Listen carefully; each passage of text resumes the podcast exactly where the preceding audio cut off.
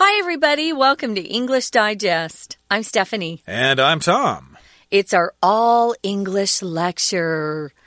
So that means we've got to talk a little bit more slowly and no Chinese, which is kind of hard because Tom and I both kind of mix words, you know, in both languages in our real lives because we have mm. friends who are Taiwanese or family members who speak Chinese. So today, though, we can't. We must be good. And it's going to be all English. It's kind of fun. It's our art unit. I'm not very artistic, at least with uh, the visual arts. I'm a musician. That's a little different. But here we're going to be discussing uh, Heavenly Light, the art and science of stained glass. I love stained glass. Uh, yeah, stained glass, of course, is uh, most commonly seen in churches. Uh-huh. Uh, when I think of stained glass, of course, I immediately think of those uh, ancient churches in Europe that I've never been to before, but uh, that's where you see stained glass most of the time. I'm sure nowadays, of course, lots of artists probably use this process uh, to create works of art that don't have anything to do with religious themes, but in any case, we should at least concede or admit that uh, stained glass uh, does come from churches in Europe for the most part, and uh, that is a uh, interesting art. It's uh, kind of complicated, and I think it, it requires a lot of skill to do. Actually, uh, for the more simplified stained glass uh, works of art, you can buy them. I was over in England a couple of years ago in Cornwall, which is near the ocean. And one of the tourist shops had stained glass uh, souvenirs you could buy, and I did buy it. And you have to put it near the window, and when the sun shines through it, it looks gorgeous. So a lot of people are looking into this area of art, stained glass, and there's also a house in my parents' neighborhood that have a few stained glass windows, which is so pretty. Of course, they didn't pay a fortune like, like some of these cathedrals and churches did. Those are very, very complicated and ornate. We'll talk about some of these and some of the history of it. But first, guys, we're going to read through today's lesson. In many of Europe's historic cathedrals, worshippers have found peace for the past 2,000 years in the serene illumination that shines through multicolored stained glass windows. A garden of light overwhelms a church's interior as though God's presence were being cast by the sun, subtly animating the holy surroundings as the day progresses. Stained glass has been made since ancient times, but it was the spread of Christianity throughout Europe that saw it become a dominant art form. With characters and settings forged into glass, these windows were used to portray religious narratives for teaching purposes. During the Middle Ages, some of these displays came to be known as the poor man's Bible. The printing press had yet to be developed, and stained glass, along with paintings and carvings, gave churches a tool for spreading Christian parables. Radiating their stories throughout soaring churches were illuminated angels, saints, spirits, and other biblical figures. By the 12th century, advances in architectural capability allowed church builders to install enormous windows that filled their interiors with a more radiant kaleidoscope of color. Manufacturing such an array of stained glass art was an extraordinary technical accomplishment. First, colored sheets of glass would be made. This was done by adding metal oxide powder to the glass in its molten state. Unique metals produced individual colors. Cobalt turned glass blue, for example. However, the production process was unpredictable as it required a precise amount of ingredients and used a furnace that was difficult to control. Any small variations would cause imperfections in color. Glass of different colors would then be cut into precise shapes to fit together in the patterns that artisans had previously sketched out. Finally, the pieces would be rigorously welded together with lead and a hot piece of iron. The ways in which art, science, religion, and technical skill were fused to create such aesthetic wonders are remarkable. Although stained glass is still made today, Never does it seem to be produced on such a majestic scale.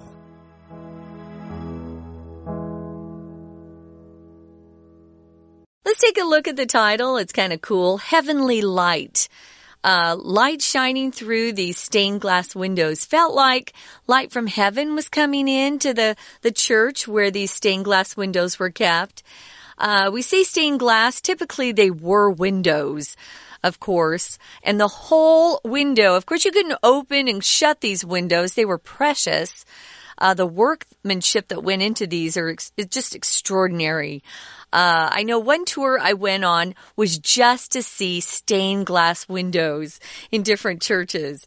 So let's take a look at that first paragraph. It says, in many of Europe's historic cathedrals, Worshippers have found peace for the past 2,000 years in the serene illumination that shines through multicolored stained glass windows. So let's take a look here first. Of course, if you're going to Europe and you're looking at uh, historic cathedrals, you're looking at old Catholic churches that are still, you know, being used today.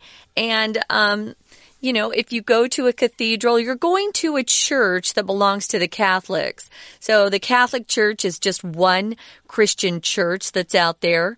The cathedral was the principal church of a bishop. So it was for kind of a district of people, and he would serve them in that district. Now, some of these cathedrals are really big, right? Mm. Uh, very tall, very beautiful. And almost all of them that I can think of have at least one stained glass window. And it's just not pretty colors. They would actually cut the glass so that it uh, represented a story in the New Testament. For example, when John the Baptist comes and baptizes Jesus, that would be one of the windows.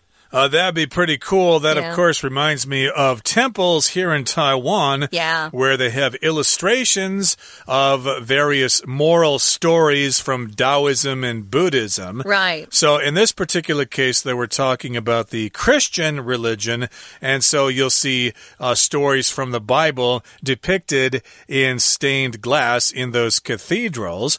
And yes, people have found peace for the past 2,000 years in the serene illumination that shines through multicolored stained glass windows. So here we've got the word serene, which uh, means peaceful and untroubled and without any kind of noise. Yeah, if you see someone who looks very peaceful, that's an adjective that you could use. Oh, he looks so serene, or she looks so serene. In today's crazy world, it's not often that people look serene out there. It seems like everyone's running around and busy. Uh, but serene is a wonderful um, feeling if you get it. It's just calm and peaceful. You don't have any troubles uh, very tranquil. So, yeah, a lot of worshippers or people who attend these churches, they go to the cathedrals or churches to feel some peace from God. And this has happened for the past 2,000 years. It's a serene illumination. Now, an illumination uh, could be different things, but usually here it just means some sort of light or lighting, a display of lights, you know, on a building or in a structure. So it's a serene illumination. Looking at those stained glass windows is very peaceful, I must say. Just gives you this nice feeling on sunny days. That light comes right through the window and it looks like there's um, a backlight sort of shining into the window. It looks like it's on stage, if you know what I mean. Uh, yeah, and uh, of course, if you're religious and you see that kind of stuff inside the church, you'll think it's a message from God or something like that because the colors are so bright and they're so real that you can't not but be affected by them. Uh, illumination also is a word that I think of when uh, we're talking about buildings at night, how they're lit up, uh, the illumination of the building, for example. Of course, buildings always have lights on them at night so people can see them them. And yes, they're multicolored, lots of different colors here. And let's uh, talk about another description here. A garden of light overwhelms a church's interior as though God's presence were being cast by the sun subtly animating the holy surroundings as the day progresses. So, yeah, we're describing this as a garden of light. A garden usually has plants and stuff like that. Like my grandmother's garden, she grew corn and squash and potatoes and stuff like that. But in this particular case, it's just kind of an area with light there, and it overwhelms the church's interior. Usually you've got uh, pews in there, these long benches, and maybe the altar and stuff like that. It's nice, but it's kind of boring. But if you get these bright colors coming in there, ooh, it overwhelms the interior of the church. It just really brightens it up. And this is though, or it's like God's presence were there. Uh, the presence of God perhaps is being cast by the sun there, and that will subtly animate the holy surroundings. Uh, so here again, we've got another word, subtly. That's an adverb. Uh, the adjective form of this word is subtle, which means it's there, but it's not really noticeable. So yeah, you could maybe get some subtle hints from your girlfriend to ask you or to get you to ask her to marry her or something. She'll give you some subtle hints, but here we're using it as an adverb. It will subtly animate. Uh, animate here just kind of gives life to something. So it's not really noticeable, but uh, if it's too noticeable, then it's not really special. So it's animating the holy surroundings or bringing that church to life. You feel like suddenly, you know, um, it's alive inside. We use animating also to talk about giving a movie or a character the appearance of movement. For example, if you go to a movie that's described as being an animation or cartoon. Animation's the more formal word for that. It just brings these characters to life. So alive or having life is what this word here is trying to convey or give you the feeling of. Now, stained glass has been made since ancient times. It's a really old art, you could say. But it was the spread of Christianity throughout Europe that saw it become a, a dominant art form. So it was through uh, missionaries trying to spread Christian beliefs and teachings throughout Europe. That's when stained glass also just took on a, a stronger, and more prominent role in life. It became a dominant art form for the people there in Europe who were Christian. Now, if you say something's dominant, it just means it's stronger or more influential than other things around it. So that's when stained glass really became popular was during the spread of Christianity throughout Europe. Right, dominant. We could say the dominant religion of Saudi Arabia is Islam, for example. Mm -hmm. And in this particular case, uh, stained glass windows became the dominant art form in churches uh, because I guess it was useful to tell people about the Bible. And with characters and settings forged into glass, these windows were used to portray religious narratives for teaching purposes. So I guess at the time people were illiterate. They couldn't really read for themselves. There were no books, remember? There was no printing press uh, yet. That would make sense. Yeah. yeah. And of course, uh, there were no uh, computers and there wasn't any no. radio or anything. So it wasn't easy to spread the message. But if you put these kind of pictures in stained glass, then people could look at it and they go, oh, okay, now I know the story of Jonah and the whale. There mm -hmm. it mm-hmm. in stained glass. Right. Yeah, you forget we haven't all always had uh, easy access to books, right? So before the printing press was invented, uh, there were only, you know, popes and, and priests and some monks who were sitting and copying uh, books by using their hand and some ink. So just regular people didn't have a chance to even go to school and learn to read. So they'd hear these stories and then they could go to church and it was like the story was illustrated for them in the stained glass. So it must have been really effective. And it says here that the windows were used to portray religious narratives for teaching purposes. Narrative here just means a story someone is trying to communicate to you. And so it's a spoken or written account of some sort of story. So this was an effective way to teach people about Christian beliefs and things that they had, um, at least the, the Pope and the priests had learned in the Bible. Okay, that brings us to the midway point in today's All English lecture. Let's take a break right now, but stay tuned. We'll be right back.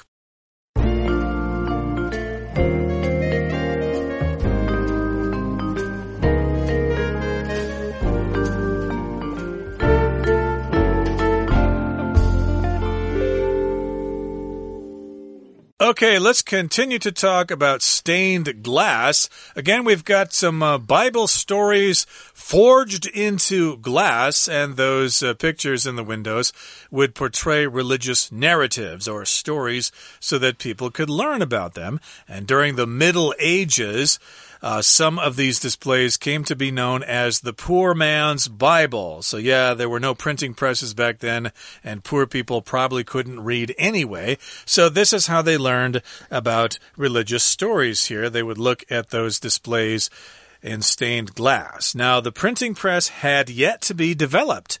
Had yet to means it had not happened yet. So, basically, the printing press was not developed yet or had not been invented yet, and stained glass, along with paintings and carvings, gave churches a tool for spreading Christian parables.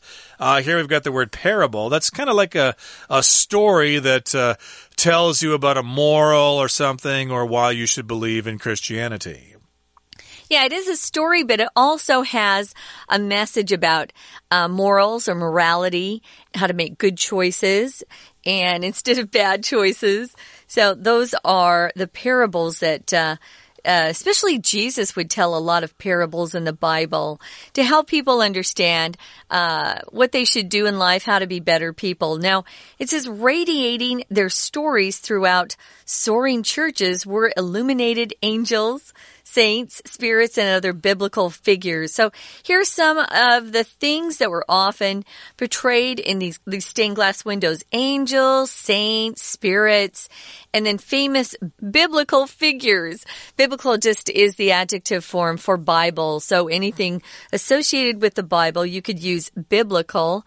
Radiating is a great word. It just means, you know, really kind of shining out. It's full of energy.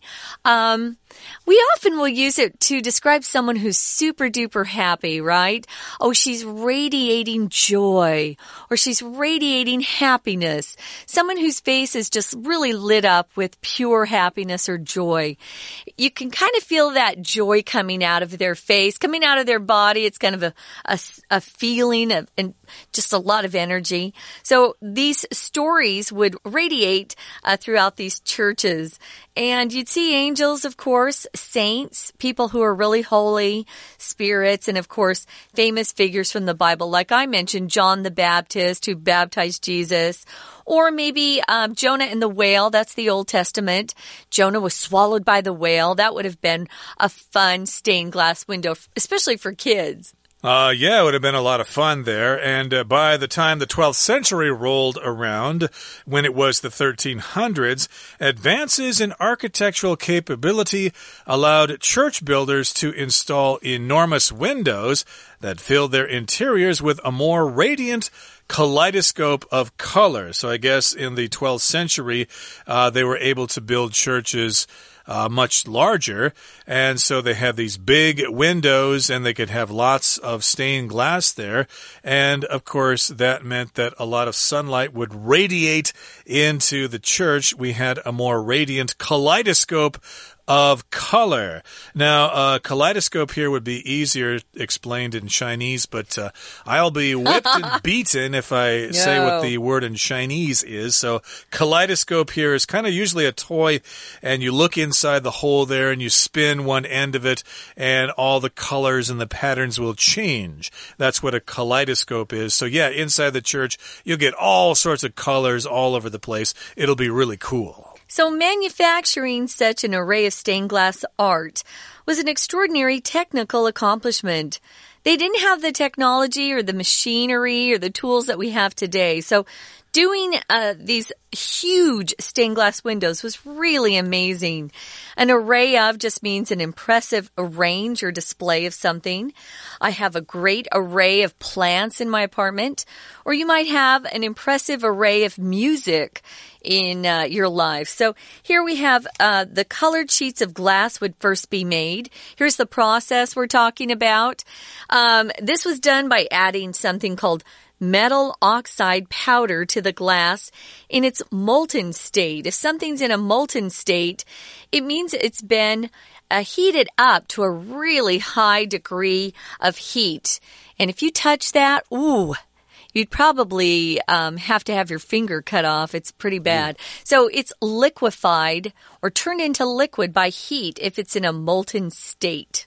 Uh, right. Molten means something that is usually a solid is now a liquid, like molten rock, for example. Yeah. In the interior or inside of the earth, there's a lots, lots of rock that is Coming out of volcanoes. Uh, that yeah, that would be lava. Yeah. Uh, that's uh, molten rock, basically.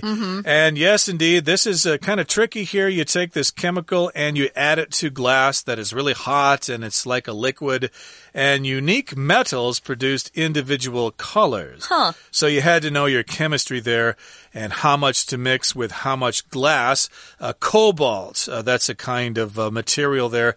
It would turn glass blue, for example. Uh, we've heard of cobalt blue. Uh, that's a common color used by artists. Yeah, and for cars sometimes, cobalt blue. Um, however, it says the production process was unpredictable. It didn't always react the way you thought it should, as it required a precise amount of ingredients. Like Tom said, you had to know your chemistry and used a furnace that was difficult to control. Our lives are so much easier today. A furnace back then for them was an, a structure in which they heated things, usually uh, using wood or coal, and they'd get it as hot as they could. But you couldn't just, you know, take a temperature dial, you know, and turn it a little hotter, a little cooler. That didn't exist back then. You had to get the fire just perfect to get the the heat level or degree of heat right. Uh, exactly. So, yeah, it was uh, very technical and uh, it required a lot of skill. And here it says the production process was unpredictable, as you said, because you needed just the right amount of ingredients and you needed the exact temperature. Yeah. And again, if you have these variations, you'd have imperfections. You wouldn't get cobalt blue. Maybe you'd get neon blue or something like that. And you'd think, ah, that doesn't look good. We got to start all over. Or sky blue. you Uh, exactly. There are different hues of green and blue and red Uh-huh. and stuff like that. And glass of different colors would then be cut into precise shapes to fit together in the patterns that artisans had previously sketched out. So, yeah, first of all, you make a sketch. Uh, probably using pencils and colored pencils and stuff like that. And then you start working on the glass, and then you got to cut them into exact, precise shapes, and then you're going to fit them together. Now, if you're working with this stuff, you are an artisan. You're not an artist. That's someone who works on a an easel making a painting or something. But artisans usually are people who use their hands and put things together, like arts and crafts or things like that. So, It can also be food, Tom. Nowadays we have bread artisans and cheese artisans. Hmm. So they specialize in these areas, but they're so skilled that they get to call themselves artisans. Yeah. Exactly. So, yeah, they're highly skilled people here. They've Yeah. had years of training. And so they made these sketches and then they cut the pieces of glass into exact, precise shapes. And then they would fit them together. But uh, how do you get those pieces of glass to stay together? Well, they would be rigorously welded together with lead and a hot piece of iron. So, yeah, you'd use lead there, which of course is a very heavy metal, and uh, they would be welded together. If you weld something, you use heat to make two things stick together. Uh, you get people welding metal together all the time to make cars and bicycles and stuff like that. And in this particular case, they would be welded rigorously. So if something's rigorous, as the adjective here, it means you're doing a lot of work, you're working really hard to do it, and you're working for a long time. I would say that most of the guys and women um, who train in the army or the military, they go through rigorous training or they're rigorously trained. Uh, what they have to do in training is quite difficult.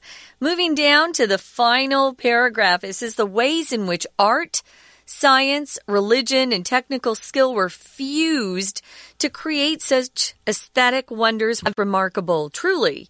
it's pretty much a miracle based on what we know about uh, the scientific information they had already and uh, the things that they had to use. Their tools were very primitive, you could say, compared to what we have today.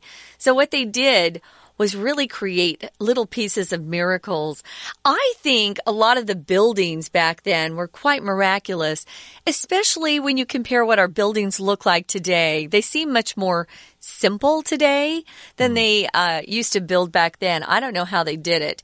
Now, when you say something uh, or some things are fused together, here we're using it as a verb. It just means they're joined together or they're blended together to form one single thing. So we're seeing that these different uh, techniques and skills and knowledge, these were all blended or fused together, and what they created was an aesthetic wonder. Aesthetic here is a word you'll see when you're uh, studying more about art. Uh, and history, things like that. Aesthetic just means things that are concerned with beauty or even the appreciation of beauty uh, you'll often hear, oh, I really like that architect's aesthetic, or I like that designer's aesthetic. Just kind of their style. That's a way you can uh, kind of translate it in your mind. Uh, yeah, you could use this word to describe buildings, for example. Mm -hmm. uh, the mm -hmm. building is very uh, practical and very functional, and it's also aesthetically pleasing. Right. It looks pretty cool. It's uh, an effective building, and it's beautiful at the same time. That's, of course, what architects probably strive for a building that's useful and beautiful at the same time. It's aesthetically pleasing. And yes, indeed, you fused all those things together. You mix them all together. You fuse them together, art, science, religion, skill, etc., to make truly a wonderful work of art.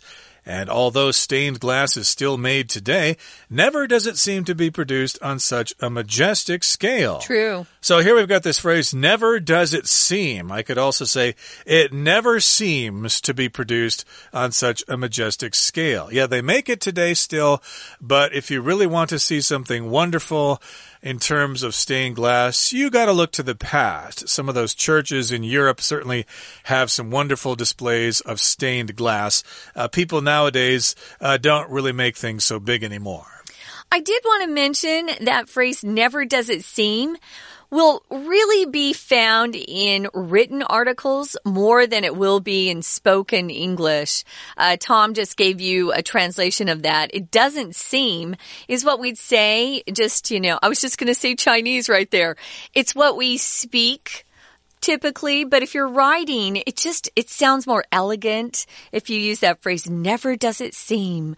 I mean, majestic just means really impressive beauty or dignity associated with something as, as wonderful as, you know, a king or an emperor or heaven. So if you get a chance to see some of these just amazing stained glass windows, I hope you take the chance and go. Okay, that brings us to the end of our lesson for today, and it brings us to the end of this month's All English lecture. Hopefully, you did okay without relying on the crutch of the Chinese teacher. okay, so thanks for joining us, and please join us again next time for another edition of our program. From all of us here at English Digest, I'm Tom. I'm Stephanie. Goodbye. Bye.